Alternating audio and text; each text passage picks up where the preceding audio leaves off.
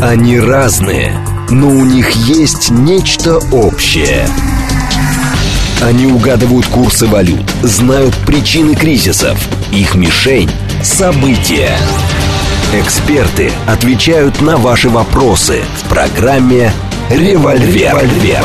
Программа предназначена для лиц старше 16 лет. 10.06, столица радиостанции «Говорит Москва». У микрофона Евгения Волгина. Всем доброе утро. Программа «Револьвер» Ростислав Ищенко. С нами президент Центра системного анализа и прогнозирования. Доброе утро, Ростислав. Доброе утро. Наши координаты 7373948, телефон, смски плюс 7925 88 88 948, телеграмм для ваших сообщений «Говорит МСК-бот». Смотреть можно в телеграм-канале «Радио говорит МСК» и в нашей официальной группе ВКонтакте. Пожалуйста, подключайтесь, и можно нас э, не только слышать, но и видеть. Давайте по поводу скандала в Канаде, который продолжается, то есть Канада продолжает оправдываться, закапывая в себя все глубже и глубже. А по поводу овации вот этому ветерану СС. Нью-Йорк Таймс говорит, никто не сомневается, что это была настоящая ошибка со стороны спикера Рота, но это уже не имеет значения без признания вины со стороны премьера Канады Трюдо.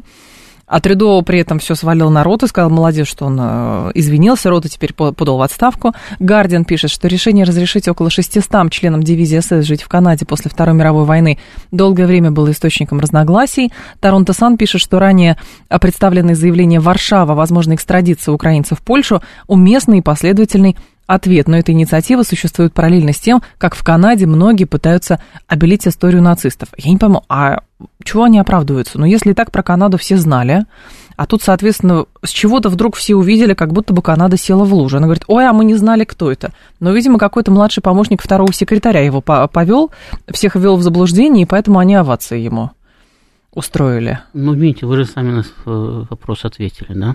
Все все прекрасно знали. Я помню, что еще в 93 году э, я э, по программе британского МИДа, которая возили в Британию и потом по всей Европе угу. дипломатов э, всего постсоветского пространства, то есть бывшего Варшавского договора и, и стран СНГ всех. Значит, там стран 30 было. Это, ну, во время пребывания в Лондоне посетил украинское посольство в программе значит, было. Вот. И там тогда был послом Комиссаренко, он ну, бывший академик или член КОР, значит, э, Академии наук э, Украины. Он рассказывал, что вот здесь вот в Британии живет большое количество бывших эсэсовцев Галиции, потому что их в свое время англичане организованно вывезли. Ну и поскольку все они были, кстати, обычные, кстати, Э, крестьянские парни каких-то особых высот в первом поколении не, не достигли, значит, работали там на заводах, на шахтах там, и так далее. Это он в основном рассказывал к тому, что э, э, в Британии достаточно большая украинская диаспора, но угу. она неорганизованная, рассосавшаяся и, главное, бедная, ничем не может помочь посольству. Значит, а часть из них потом переправили в Канаду, действительно. Значит, я так понимаю, наиболее ушибленных, которые было не совсем удобно прятать в Британии их отправили в Канаду, О, да. и угу. там они попали в очень благоприятные условия. Дело в том, что в Канаде украинская диаспора формировалась очень долго. Это не просто как вот британцы вывезли там несколько тысяч человек, и они растворились со всей Британии. В Канаду вначале украинцы массово ехали еще из Австро-Венгрии, это именно из Галиции. То есть это была галицийская миграция туда. Затем была вторая волна миграции уже петлюровская туда, чуть поменьше. Третья волна вот была миграция, это послевоенная. Угу. И, соответственно, если первая волна это были обычные крестьяне, которые приехали, получили там свой участок земли и работали, значит, те, которых еще в 2014 году интернировали как бывших подданных Австро-Венгрии, потому что Канада же вместе с Британией воевала да. против Тройственного Союза, то потом все остальные формировали идеологию вот этой вот иммиграции, значит, этой канадской диаспоры. А все туда приезжавшие, это были петлюровцы и бандеровцы. Ну, а петлюровцы те же бандеровцы. То есть бандеровцы, бандеровщина выросла из петлюровщины. Соответственно, в результате вот миллион, многомиллионная канадская диаспора, там, не помню, там сколько их там, 2-3 миллиона, значит, ну, достаточно большая, это она оказалась вся полностью поражена бандеровской идеологией.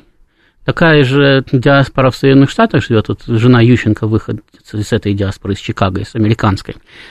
Но, опять-таки, в Штатах они все-таки менее влиятельны, потому что на фоне всех остальных диаспор они меркнут. Угу. А в Канаде они живут э, компактно, э, в нескольких районах. Они проводят порядка там 15-20 может, 25, не знаю точно, ну, достаточно большое количество депутатов в парламент, и самое главное, что эти, эти депутаты фактически обладают золотой акцией, то есть, учитывая разделенность э, э, канадского политического поля, кого они поддержат, тот и формирует правительство. Поэтому украинская диаспора в Канаде более политически влиятельная, чем она, э, ну, чем ее размеры, и чем ее даже экономическое влияние. Канаде э, вот, за счет этого. И, соответственно, поэтому бандеровская идеология вполне себе воспринимается канадским правительством. И канадское правительство первое признало Украину, и канадское правительство обеспечивало уже в 90-е годы украинские школы бандеровскими учебниками там, и так далее. А зачем же они сейчас из себя кисейных барышень вот. строят? Значит, ну, потому что и ситуация изменилась. Если до позавчерашнего дня угу ну, подумаешь, нацисты, а что в Прибалтике нацисты не ходят, ну, там они не видит. каждый раз марш да. устраивают, или когда, там, или когда э, по Украине ходили под нацистскими флагами, э, самые, с э, факелами это вы имеете И с факелами, и без факелов, и просто и на позициях в Донбассе растягивали нацистские флаги там, и так далее. А нам говорили, так это ребята балуются. Mm. Там. А когда они э, заявили о декоммунизации, но при этом начали декоммунизировать Екатерину, там, Пушкина там, и так далее. Это же, ну, сейчас они же добивают уже там памятники Пушкина. Но начали это они не сегодня, не вчера. Но это же тоже было абсолютно понятно, что происходит. Это что поляки, у поляков первый скандал с украинцами из-за бандеровщины. Да, первые Нет, скандалы у них были еще в 90-е годы. Значит, по поводу украинской бандеровщины. Все все прекрасно знали, все все прекрасно поддерживали, потому что это было направлено против России. Сейчас ситуация изменилась. Сейчас понятно, что бандеровщина Россию не победит, бандеровщина загибается и надо тихонечко отползать от терпящих поражения. Поэтому вдруг демократы перестали любить Байдена. Mm. Поэтому вдруг у него возникли проблемы личного плана. Э, американская пресса вдруг прозрела и стала писать, вы знаете, а Байден это коррупционер и вообще мерзавец. Вот. Э, а год назад на этого не замечала. Год назад старичок был бодрым, веселым и очень даже приемлемым для Америки. То же самое произошло абсолютно с украинским нацизмом. И это просто ударило рикошетом по этому самому. Канадцы в добром старом стиле пригласили, как положено, уважаемого человека в парламент, поаплодировали ему, все порадовались. Вот Зеленский аплодирует, вот канадцы аплодируют. А потом выяснилось, что он уже неуважаемый. А никто не предупредил. Да, ну теперь надо, теперь надо извиняться. Он поляки на голубом глазу рассказывает, вы представляете, он же, наверное, евреев убивал. Это поляки которые, во-первых, помогали немцам, уж кого-кого евреев они помогали убивать и ловить, помогали, когда те откуда-то сбегали, и, во-вторых, у которых после немцев остались еще сотни тысяч евреев на их территории, а после того, как немцы ушли, Польша практически искоренила у себя евреев, она, она всех выдавила за свои, за, за свои пределы. То есть польский антисемитизм значительно более устойчивый, чем антисемитизм германский, потому что тот был связан с личными взглядами Гитлера, а этот ну, глубоко укоренившийся в народе. Так, так поляки на голубом глазу, проснувшись, говорят, представляете, он евреев убивал этот человек. Так Возможно, там же пытаются, убивал. там самое удивительное, что как пытаются сейчас выгородить вообще то, что произошло, и это тоже феноменально, что ему аплодировали не потому, что он эсэсовец, там, и людей в газовых камерах травил, а потому что он, а, значит, как и сейчас э, с Зеленский сравля... сражается, да, тогда с Советским Союзом, с Красной Армией, а теперь Зеленский с русскими. И вот, и неважно, кто из них кто, но получается все равно, как бы, какая-то преемственность руки помнят, но вот ну, так, нет, так выглядит. это опять-таки, это э, для самых, для людей, которые ничего не знают, ничего не помнят, потому что в, в таком Коматозе, случае да. канадцы просто должны застрелиться от когнитивного диссонанса, так как они же воевали против этого человека вместе с Россией, угу. то есть вместе с Советским Союзом. Они угу. же были, э, входили в антигитлеровскую коалицию. А вот, да. Но сейчас же они не могут сказать, что мы, ой... Почему не могут? Они говорят, ну как, мы же мы тоже победители вроде А это другое. Ну, это, ну, правда, потому что вот Дейзин говорит наш слушатель, почему КГБ СССР не устранял этих персонажей, как это делал Моссад? А почему Моссад его не устранил? Как это делал Моссад? Это во-первых. А во-вторых, почему КГБ СССР должен устранять всех этих персонажей? Их тысячи, да, было. Ну как, э, месть, наверное, месть. То есть там ни одного фашиста не должно Нет, было остаться, нациста не должно было остаться. Есть э, как политика построена на эмоциях, она всегда проигрывает. Абсолютно всегда. И есть политика, построена на здравом смысле. Значит, посчитайте, сколько ресурсов надо было затратить на то, чтобы организовать подобного рода, рода месть. Э, э, я вам должен сказать, что израильская разведка на территории западных стран чувствовала себя значительно свободнее, чем советская. Угу. В значительной степени. И имела поддержку внутри этих стран, причем в истеблишменте этих стран. Значит, и, соответственно, могла там... И то она э, с массой скандалов выловила там и убила, в лучшем случае, из десяток человек. И, там большинство вывезла и судила, там кого-то еще убила на месте. Вот. А не сотни и тысячи продолжали себе спокойно совершенно существовать, при том, что все прекрасно там, знали и кто они, и где они там и так далее. Ну, не может никакая разведка убить даже 600, да? Вот 600 человек – это целый батальон, который жил в Канаде. Да? Не может никакая разведка их вычислить, выловить и убить там. Это будет э, не просто грандиозный скандал, это будет повод к войне если начать вот так вот ходить и убивать граждан чужих государственных территорий. Но, может быть, слушатель здесь еще имеет в виду, что вроде бы, да, там преступление нацистов признано, Нюрнбергский процесс, но когда начинаешь э, копаться в документах, оказывается, там э, кого-то одного, ну не то, что оправдали, там они всех к суду привлекли, кому-то дали скрыться, а кто-то вообще научным руководителем крупных проектов в Штатах стал, ну и так далее. Понимаете, международные трибуналы над побежденными, да, это вообще очень, кстати, э, сложная проблема. Он сразу после Первой мировой войны англичане тоже хотели судить и повесить кайзера. Как э, зачинщика войны. Угу. Хотя у самих Рыльса было в пушку, значит, наверное, не меньше, чем у него, а то и больше. Вот. Но уже через два года они передумали. И решили, что это просто политически невыгодно для них. И никаких претензий больше к нему не имели. Это, опять-таки, суд победителей, да, он, э, ну, это, в принципе, всегда очень сложный и двусмысленный процесс, потому что, ну, например, немецкие генералы Люфтваффе, которых судили в Нюрнберге уже там на последующих нюрнбергских да. процессах, на э, следующих процессах генералов, которые шли за процессом политиков, они совершенно откровенно и справедливо говорили, что если бы победили бы мы, немцы, да, то сейчас здесь бы сидели бы на этой скамье подсудимых британские и американские генералы, которые командовали авиацией, которая стирала с лица земли немецкие города. А э, Хиросима и Нагасаки это до сих пор преступление против человечности, за которое никто не ответил, кстати. И отвечать не собирается, между прочим. Вот. То есть э, это все равно двойные стандарты всегда.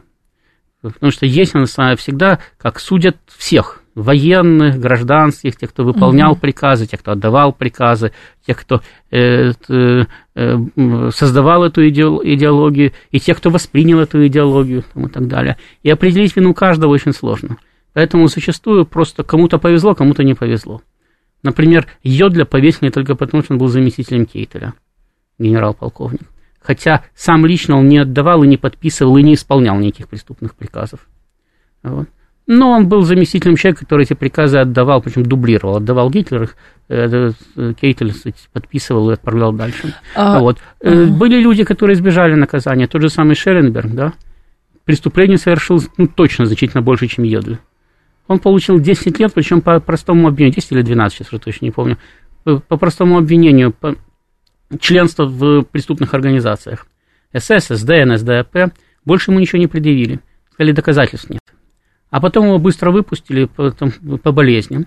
Значит, он действительно почти сразу скончался, он действительно был больным человеком, хоть и молодым, у него была больная печень, там чуть ли не с детства.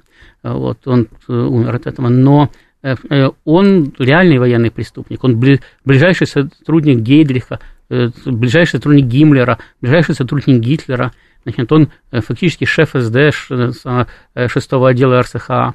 Значит, э, ну, вернее, не всего СД, а политической разведки Рейха. Значит, э, он самое, вступил в нацистскую партию и в СС в 1933 году. В 1932 по-моему, в партию, в 1933 в СС. Значит, э, то есть на нем клеймо негде ставить. Но, но при этом отделался да, таким Да, но, но отделался легким испугом, потому что он сотрудничал с британской разведкой, значит, потому что он с 1942 года искал пути выхода из войны Рейха, потому что он пытался развернуть все это западное сотрудничество против СССР, что было близко угу. британскому и американскому истеблишменту после войны, и поэтому к нему он так оказался отнеслись. выгоден, да. просто он оказался Но выгоден. У нас были свои люди, которые нам оказались выгодны, и поэтому мы о них не особенно не самое не вспоминаем, там, вот, но, опять-таки, мы же вывезли огромное количество немецких конструкторов, да, мы тычем пальцем, говорим, американцы вывезли Вернера фон Брауна к себе, угу. автора ракетной программы Рейха, значит, и он стал автором американской ракетной программы, это правда.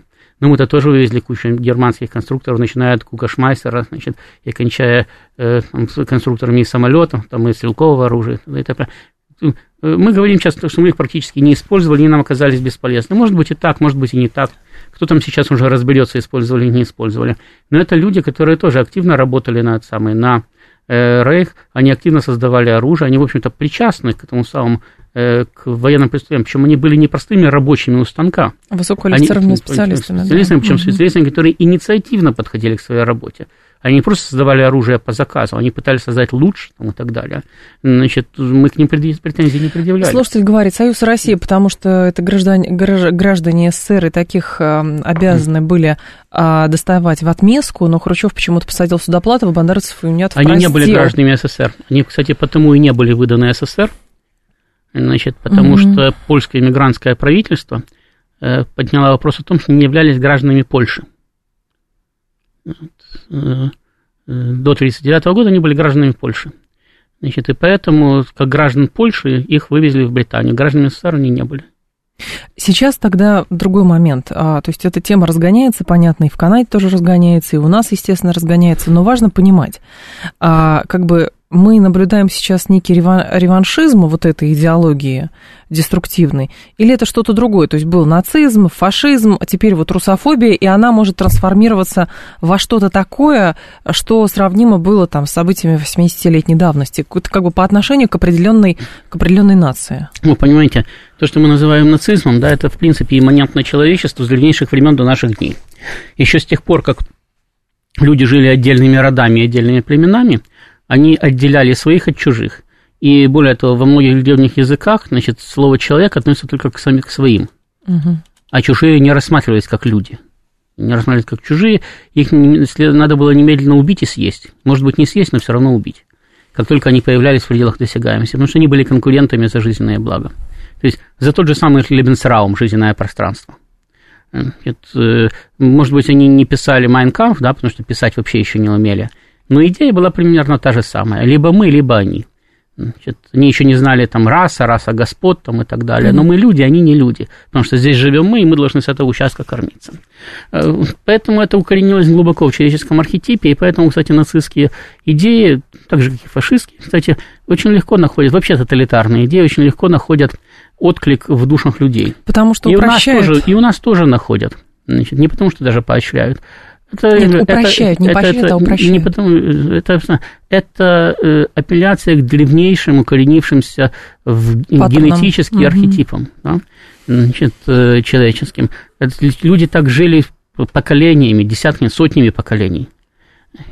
Вот, э, они не формулировали это, они это чувствовали внутри себя. Именно такое отношение к окружающему миру. Вот, поэтому, поэтому это до сих пор, да, мы живем в совершенно другом обществе.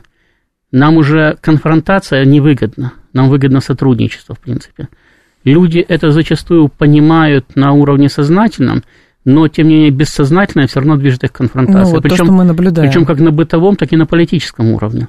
Когда я не могу уступить там, и так далее. Понимаете, когда племенные вожди там где-нибудь на Кавказе, в Африке, в, там, в джунглях Амазонки, говорят, я не могу уступить. Это понятно, потому что это, они живут совершенно в другом мире, они живут еще в мире племен и племенного сознания.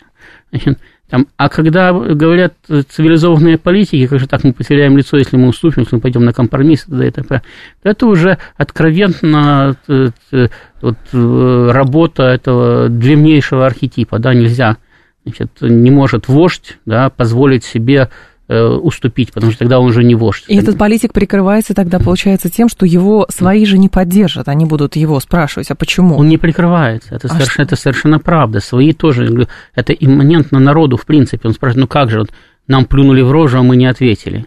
Значит, э, как же так? Э, вот, просто задача э, политика, ответственного политика, работать с народом, объяснять ему, Э, вот, а не это самое, а не просто следовать э, тем самым диким представлениям народа о том, как должна развиваться политическая жизнь. Потому что если следовать народным пожеланиям, мы будем воевать всегда со всеми и внутри страны тоже. То есть у нас беспрерывно будет идти гражданская война, осложненная внешней войной. Причем мы будем нападать и одновременно на нас будут нападать. Это будет бесконечный процесс до тех пор, пока мы все друг друга не перебьем. Так а какие варианты сейчас? Выход, ну, как раз вот а, отталкиваясь от этих оваций этому человеку, значит что? Значит, дело-то живет. Да, вот, кстати, посмотрите на, посмотрите на Украину, да, которая опустилась именно на уровень племенного сознания. Она воюет с Россией, она уже готова воевать с Польшей, причем на пустом месте. Она готова воевать с Венгрией, она ущемляет у себя венгров, потому что венгры как-то неправильно что-то там сказали где-то и не понравились украинскому. А поляки, потому что зерно не пропускают. А поляки, потому что зерно не пропускают там и так далее. Они готовы бросаться на американцев и так далее. Они себя чувствуют единственным центром мира. У них реально такое ощущение. Мы центр мира, мы спасаем Европу, мы спасаем цивилизацию и так далее, а нас не ценят, не любят и так далее, значит, они тоже враги. То есть... Они что пишут? Как только кто-то сказал что-то неприятное украинцам, говорят, это, э, это человек, это пророссийский политик. У них Байден скоро будет пророссийским политиком. Или найме там Путина, там, или агентом ФСБ там, и так далее. То есть, причем они в это верят, когда они это говорят. Они не просто это, об этом рассуждают, это же не какие-то там пропагандисты, это народ в массе своей говорит. Посмотрите, что они говорят на улицах, когда там у них что-то там спрашивают. То есть то, что вытворяет Зеленский, на самом деле это исключительно про его психологические какие-то комплексы и структуру личности, нежели то, что ему, как это у нас говорят, ну ему в Вашингтоне сказали, он играет свою Нет, пьесу. Э, каждый, каждый выбирает э, э, форму да, взаимодействия в соответствии со своим характером. Понимаете, вот у нас, смотрите, как вы думаете, если сейчас из всей команды Путина, да, выбрать любого политика, на вскидку, любого, угу. там, э, вот, э, и э, сделать его президентом. Вот Путин ушел на пенсию, да, и кто-то из его команды президент. Он будет до буквы повторять политику Путина? Я думаю, что нет. Нет, конечно. Это будет совершенно другой человек. Да, даже если стратегическое направление будет тоже, то тактические решения будут другие. Может быть, совершенно другие. Потому что у людей разные характеры и они по-разному видят даже э, э, э, реализацию одной и той же стратегии, да, пути реализации. Здесь то же самое. Конечно, Зеленский реализовывает в основном американскую стратегию на постсоветском пространстве, да? но при этом Зеленский верит в то, что он великий Бонапарт, который приведет Украину к светлому будущему. Зеленский верит в то, что он, э, вот его такой самый напор, да, когда он угу. приходит к американцам, говорит, ах, вы мерзавцы такие. Дайте денег. Дайте денег и оружие, мы же воюем, мы же на передовой находимся, мы же вас защищаем значит, что это его, это самое, это абсолютно правильное поведение. Кстати, Э, что конкретно Зеленский? Я же говорю, что это, в принципе, состояние имманентное всему человечеству. Вы вспомните, как э, из Донбасса 8 лет неслось. Мы здесь на передовой защищаем Россию, вы не даете достаточно оружия, не даете достаточно денег, не посылаете достаточно войск и так далее. Э, посмотрите сейчас на Армению. Мы здесь форпост России в Закавказье, вы нам не смогли сохранить Карабах угу. и так далее. К Соединенным Штатам такие же претензии предъявляют их союзники. Прибалты говорят, мало помогаете, дайте больше денег и оружия, и вообще пришлите войска, чтобы мы чтобы не боялись России, а то у нас людей мало, значит, мы не можем защититься.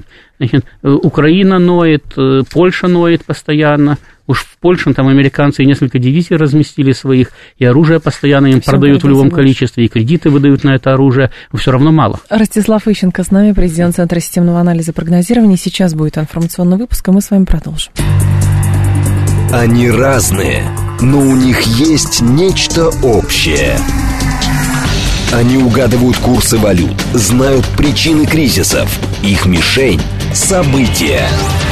Эксперты отвечают на ваши вопросы в программе «Револьвер». «Револьвер». 10.35, столица радиостанция «Говорит Москва», 94.8, микрофон Евгения Волгина. Мы с вами продолжаем. Ростислав Ищенко здесь, президент Центра системного анализа и прогнозирования. Так, чего прицепились к личности Гуньке? Есть данные, что он кого-то расстреливал, участвовал в карательных акциях. Судя по всему, он просто служил в дивизии, в строевых частях, сидел в окопе. После разгрома дивизии Рейха повезло сбежать на Запад. Для канадцев и Зеленского ситуация, конечно, epic fail. Незачем было с дедом отсвечивать. Так с дедом специально отсвечивали спрашивали, нужно же искать символы борьбы с Россией. И символом борьбы с Россией был, оказался столетний дед, который служил в СС. Вот, пожалуйста, этого деда э, из дома забрали, и вот ему аплодировали. Как ты какой молодец с русскими боролся, вот и все. Да, кстати, дед не просто служил, дед был офицером СС, да, потому что есть его явно фотография не в сидел. в погонах. Нет, сидел-то он, может быть, и в окопе тоже, не знаю, но он был офицером СС, у него есть фотография его э, в, ну, самом, в погонах штурмфюрера, то есть обер-лейтенанта. Угу. Значит, не знаю, может быть, к концу этих самых он, э, сказать, выше имел звание. Значит, кроме того, дивизия Галиция меньше всего времени проводила на фронте. Она была там один раз разгромлена и больше там не появлялась. Она использовалась для контрпартизанской борьбы, для подавления. Операция. Да, для, да, для, для фактически карательных операций. Так что э, в любом случае, даже помимо того, что по приговору Нюрнберга, да, к которому, кстати, угу. Шелленберг получил 12 лет, дед то же самое, он участник тех самых э, э, э, преступных организаций. Он служил в СС, настоящий участник преступной организации. Причем Нюрнбергская оговорка его не касается, потому что там была сделана оговорка, что это не распространяется на э, тех людей, кто был мобилизован и принудительно да, отправлен да, да. служить в эти потому что немцы мобилизовывали у себя кого хочешь там, и отправляли просто по распределению, пойдешь служить в СС. Угу. Значит, вот, он был добровольцем, то есть он добровольно вступил, это добровольческая дивизия, если их никто не мобилизовывал. Значит, так что по всем этим самым, по всем показателям, и опять-таки, независимо от того, он был советским гражданином или он был польским гражданином, он все равно коллаборационист, потому что Польша тоже воевала против Германии. То есть по всем показателям он военный преступник. Независимо от того, расстреливал он кого-то или не расстреливал лично.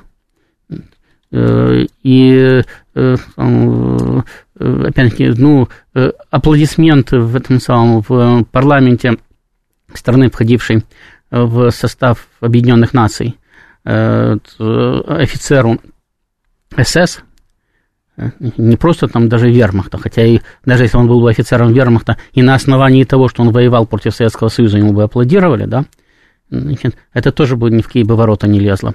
Но это офицер СС, то есть по определению военный преступник. Угу. Добровольно пошел служить в СС. Так э, что значит, что пристали? Ну да, тоже вот, странно. Вот того и пристали. Потому что, ну, если бы пусть, дед сидел пусть, там пусть, себе да, и все. Пусть, пусть радуется, что ему удалось, значит, не попасть, не быть выданным Советскому Союзу, значит, не, не э, попасть под э, уголовное преследование, дожить до 98 лет, досидеть там в Канаде, Значит, Они просто сидел, на флаг да, сидел бы себе тихо, и ради, ради бога, там никто просто бы о нем бы и не вспоминал. Здесь же основной вопрос в том, что этих людей не случайно приглашают на минуточку в канадский парламент ему устраивают овации, его деятельность преступную связывает с тем, что вот он какой молодец боролся против Красной Армии, а теперь мы делаем то же самое, боремся против Российской Федерации.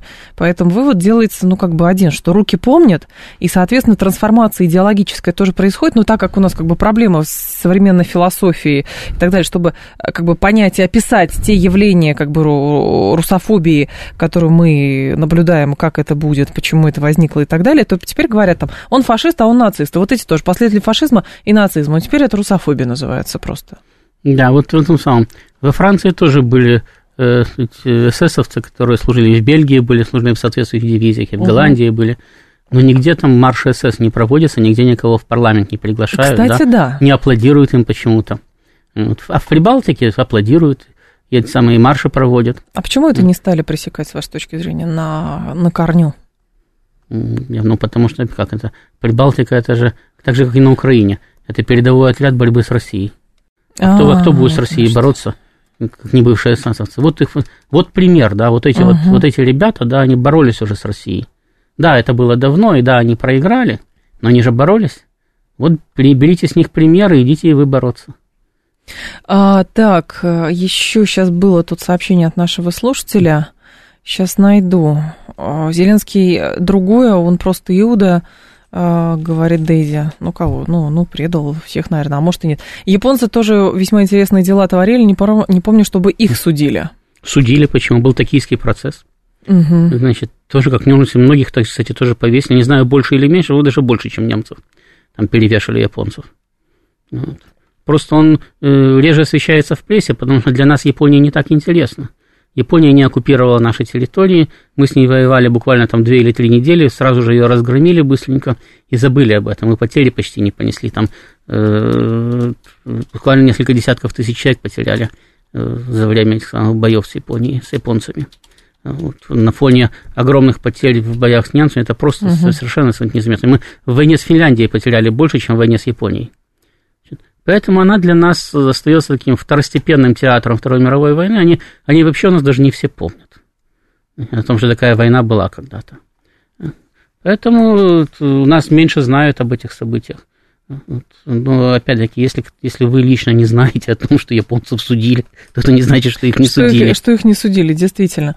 А, здесь другой момент возникает. Опять а, начинают европейцы манкировать, то Украина вот-вот уже будет в Европейском Союзе, то, соответственно, еще недостаточно. Тут сегодня в Европарламенте или в Еврокомиссии, потеряла эту новость, сказали в 29 году, потому что сейчас они еще не достигли тех критериев, по которым можно страну принимать в Европейский Союз. Мне кажется, так и будут этой морковкой размахивать? Ну, я уже когда-то говорил, это очень удобно, когда у вас э, лежит сам, раковый больной, и врачи сказали, ну, полгода, может, протянет, а, скорее всего, нет.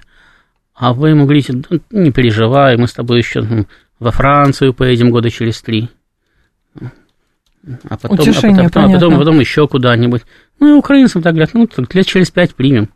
А что, через пять лет уже... Все забудут, что да, да, не, не, ничего, ничего и выполнять уже не придется через пять-то лет не перед кем будет отчитываться. А если какая-то маленькая Украина каким-то чудом сохранится, ну так ее можно и принять. Подумаешь, там какой-нибудь э, там, три области Западной Украины, э, там, тем более, что они могут там войти в состав Польши, да, так же, как Молдавия теоретически может войти в состав Румынии, таким образом сразу же оказаться в ЕС. Угу. Вообще без отдельного приема. И, соответственно, это прокатит? А как а же национальная такое? гордость? Подождите, а, а вот области, которые вступили в состав России, они оказались в составе АДКБ, в составе ЕАЭС, а что, они протестовали, что ли? Нет, эти области нет. А что, думаете, те будут протестовать? Думаете, нет? А как у них идея а тогда была? дезавуируется Смотрите, общеукраинская идея была не вступить в АДКБ, да, а вступить в ЕС и в НАТО. Угу. Нет, вот эта идея будет для... Э, Неважно, быть, как будет, называется да, территория. Да, да, может быть, для каких-то областей а, будет реализовано, да. да. А зачем? Они сейчас даже без территории вступают.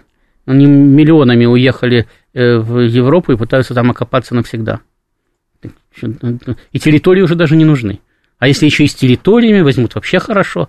Знаете, и дом в ЕС переехал, и машина в ЕС переехала, и казак в ЕС переехала. Ну, так, хорошо, а с идеей украинства-то тогда что? Если переезжают, ну, не под названием Украины, а под тем, что там Львовщина будет теперь частью Польши. Идея была, э, мы вступаем в ЕС и присоединяемся к общеевропейским ценностям. Как про Украину? Украину ничего не говорили. А, не говорили ничего про Украину. Никак. То есть украинство это для того, чтобы с Россией бороться. Да, тем более, что, тем более, что в ЕС, в ЕС тоже хотите называть себя украинцами. Просто там это не модно, там модно быть швейцарцем. Ну или хотя бы поляком. Мимикрировать? Да, поэтому они прекращают быть украинцами. Они же как? Они, посмотрите на, это, на их э, последовательность их мышления. Значит, почему мы не хотим сотрудничать с Россией? Потому что Россия это проклятый совок, не все плохо. В ней даже солнце не восходит. Просто все живут в грязи, в темноте, Значит, и самое, думают, как бы украсть у нас э, самые стиральные машинки и микроволновки. Значит, больше ни, ни на что не способны. Поэтому мы не хотим с ними. Значит, а почему мы хотим в ЕС? Ну, потому что в ес все самое uh-huh. передовое, все самое просвещенное. В ЕС сплошная дружба народов, они достигли коммунизма. Цивилизация. Мы, да, мы тоже хотим туда тем самым интегрироваться и, и, наконец, стать единым европейским народом. Потому что это, это светлое будущее всего человечества. Вот поляки и прибалты уже успели присоединиться к этому светлому будущему. Сейчас мы хотим присоединиться к этому светлому будущему. Значит, ну, где здесь украинство? Так, украинство – это переходный этап. Для того, чтобы выделиться из русских, почему, вот, допустим, э, э, Брянщина не может вступить в ЕС, а Харьковщина может? Потому что на Брянщине живут темные забитые русские, и там нету ни электричества, ни ватер-клозетов. А на Харьковщине живут передовые украинцы. Там электричество и ватер-клозеты есть. И там даже есть микроволновки и стиральные машинки. Угу. Значит, Поэтому им осталось совсем немного, ну, искоренить чуть-чуть коррупцию, значит, и можно уже вступать в ну, ЕС. Ну, просто, как бы, чисто логически, я понимаю, может быть, логика здесь не работает, но чисто логически Украину просто невыгодно сейчас там никакими территориями присоединять к Союзу, потому что, а тогда что за зона будет передовая, которая будет постоянно бороться и кошмарить Россию? Думаете, Болгарию было выгодно самое, присоединять к Союзу? Или не Румынию? Знаю, не знаю. Да и Польшу с Прибалтикой зачем присоединять к Союзу и к НАТО было? Это было это чисто тактическое, кстати, американское решение для того, чтобы размыть э, э единство Европейского Союза, угу. который э, начинал э, представлять для американцев угрозу как экономическая сверхдержава, которая пыталась стать даже военно-политической сверхдержавой. В Европейском Союзе вполне серьезно говорили о создании собственных вооруженных сил, о замене НАТО Западноевропейским Союзом там, и так далее. Да, Саркози очень много вот. об этом говорил. Значит, для этого, пожалуйста, вот вы присоединяете к себе Восточную Европу. Восточная Европа – это чисто проамериканский регион, и она начинает в Европейском Союзе блокировать все, собственно, европейские инициативы голосовать так, как надо Соединенным Штатам, и требовать то, что надо Соединенным Штатам. Значит, в НАТО нет, они являются, они сами боятся выступать против России, потому что понимают, что их раздавят как муху. Значит, а когда у них за спиной НАТО, они будут э, гавкать и не бояться. Потому что ну, всегда маленькая собачка, когда она на поводке, и рядом хозяин, она чувствует себя страшным зверем. Впадает в, в вот. экзальтацию. Да. Значит, э, вот для этого они в НАТО. А так какая из этого выгода там еще? Уничтожить их экономику можно было так, это было прекрасно сделано. Кому там принадлежат заводы Шкода? Volkswagen принадлежат заводы Шкода.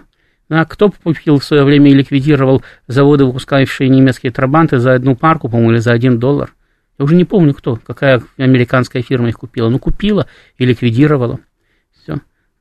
Э, то есть, либо, они, либо их промышленность работает сейчас на Э, крупные европейские или американские фирмы, либо то, что не смогли интегрировать, просто ликвидировано. Как в этом самом, как в Греции, допустим, э, в Болгарии ликвидировано 90% сельского хозяйства. И страны, которые были экспортерами продуктов, являются импортерами продуктов на данный момент. Какое-то незавидное будущее. Да. Вот, и, это все, и это все, это все делалось до вступления в ЕС.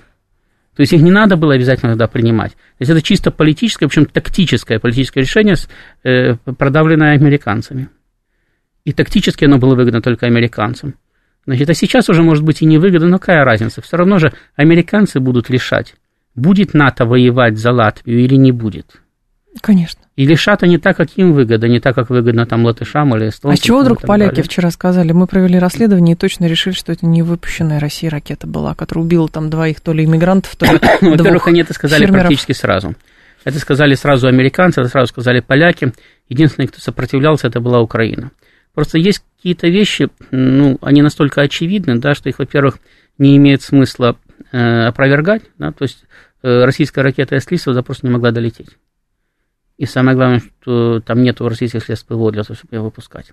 Вот, это во-первых. Во-вторых, э, американцы не собирались в тот момент идти на военную конфронтацию с Россией в этом регионе. Зачем раздувать заведомо проигрышный скандал, потому что рано или поздно станет известно, чья точно станет известно, чья это ракета. Зачем раздавать заведомо проигрышный скандал, если э, ты не собираешься его использовать здесь и сейчас? Тогда через какое-то время у тебя будет э, такой же повод, и ты выступишь э, с такими же заявлениями, а те да не, вы уже пару раз врали, мы вам больше не верим. Наоборот, они продемонстрировали, что они совершенно беспристрастны. Да, это была украинская ракета. А на Украине политики, ушибленные об стену, с давних времен, еще со времен Кучмы. Значит, когда э, самый генерал Кузьмук, прекрасно зная, находясь в это время в месте, откуда выпускалась ракета, ему буквально через пять минут после того, как она там попала в гражданский самолет, который летел из Израиля э, значит, над Черным морем, доложили, что э, украинская ракета сбила не, ту самую, там, э, не ту цель, ушла в сторону и не просто ушла, а сбила не ту цель. Значит, он после того, как уже Кучма косвенно признал что это была э, Украина, он все еще продолжал значит, э, хранить честь мундира и рассказывать э, везде, где только можно было, что это была не украинская ракета, что Украину несправедливо обвинили, что это было вообще неизвестно что. Значит, Украина здесь ни при чем. Вот. И точно так же, как он рассказывал, что это не, не, не украинская ракета прилетела в Бровары, и там разбила самый дом там, и так далее. Вот там, там не понимают выгоды своевременного признания того, что невозможно отрицать. Но при этом они считали, что если говорить громко-громко, что эта российская ракета убила каких-то двух пожилых поляков, значит, что пятая статья будет работать? Ну, естественно, не будет. Конечно, говорю, она это бы, было сразу она, сказано. Она бы заработала бы в том случае, если бы этого хотели американцы, если этого хотят украинцы. Но они этого не понимают еще. Они думают, что если кричать «это Россия», на Западе обязательно подхватят. У них линейная логика. Запад поддерживает Украину, Украина воюет с Россией. Запад не может сказать, что это украинская ракета, он скажет, что это российская. Надо громко кричать, что это российская ракета. Может быть, Запад завтра в войну втянется. Все. Это их подход и его, его не поменяешь, потому что если бы они вымыслили бы диалектически, да, они бы никогда бы не втянулись бы в эту войну, они бы никогда бы не, не выбирали бы путь в ЕС, который неизвестно где закончится. Путь в ЕС – это как путь в коммунизм.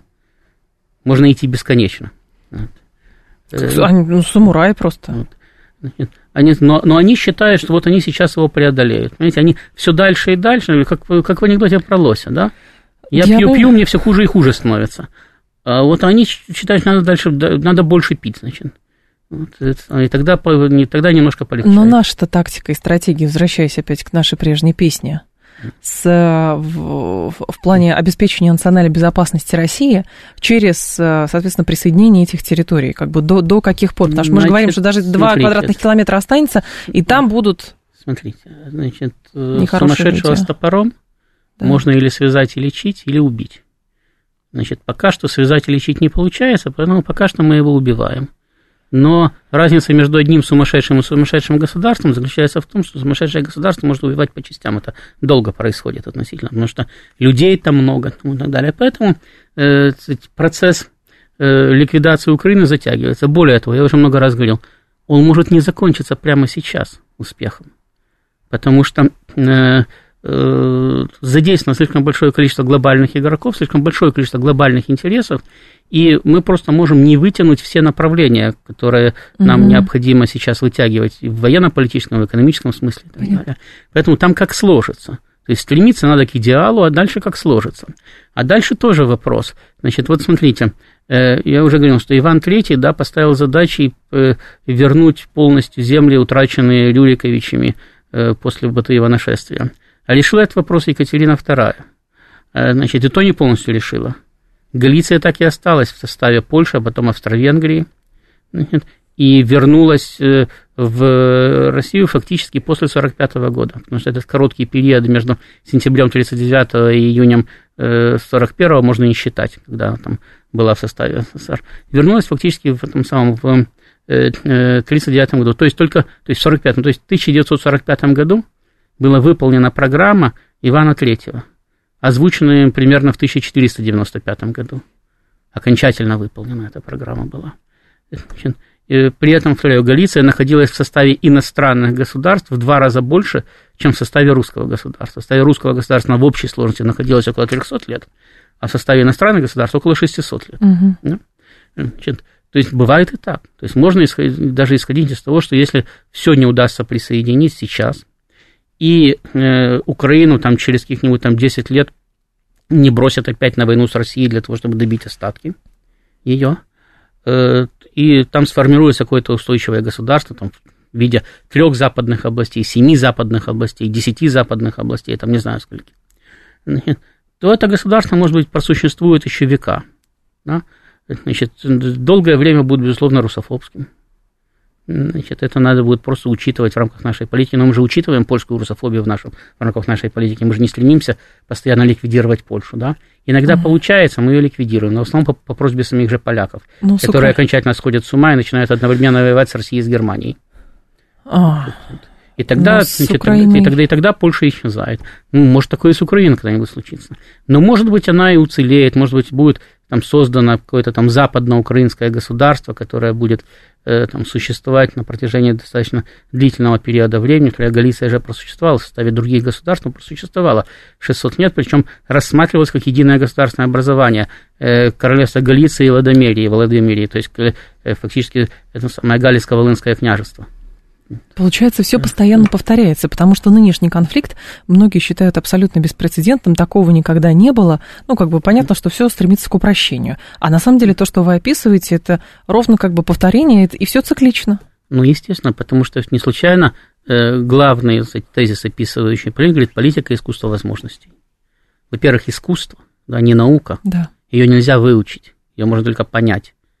Вот как живопись, да, вас могут научить технике, да, но вы не станете великим живописцем. Будете добротным художником, который там рисует плакаты, перерисовывает дома, да, но он не напишет Джаконду. Вот. А э, дальше это искусство. То есть это ваше внутреннее понимание живописи.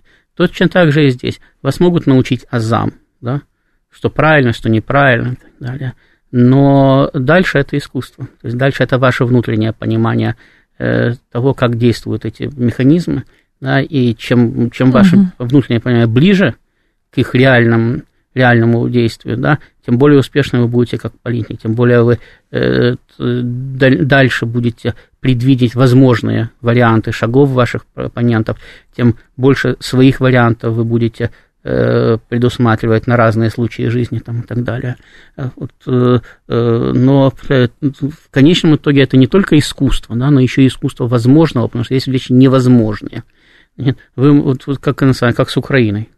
Значит, Россия заняла вполне понятную прагматичную позицию в 90-е годы. Ну ладно, ну разошлись, ну так получилось, да. Мы даже не претендуем там на воссоединение, там, на все остальное. Угу. Значит, давайте просто будем жить дружно, потому что у нас единый, э, единое экономическое пространство, мы просто друг в друге заинтересованы. У нас даже единое военное, оборонное пространство, мы друг в друге заинтересованы. И у нас очень похожие, э, похожие стартовые позиции.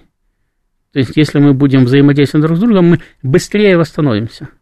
И будем э, эффективнее конкурировать на внешних рынках, потому что, опять-таки, мы торгуем одним и тем же. Надо конкурировать не друг с другом, нам надо конкурировать с тем же самым Западом. Ну, вполне, вполне понятная позиция. Что сделала Украина? Украина сказала, нет, у нас другой политический выбор, поэтому дружить домами мы с вами не будем. Мы, наоборот, будем сокращать торговлю в рамках СНГ, увеличивать в рамках ЕС. Почему? Мы приняли такое политическое решение. Да.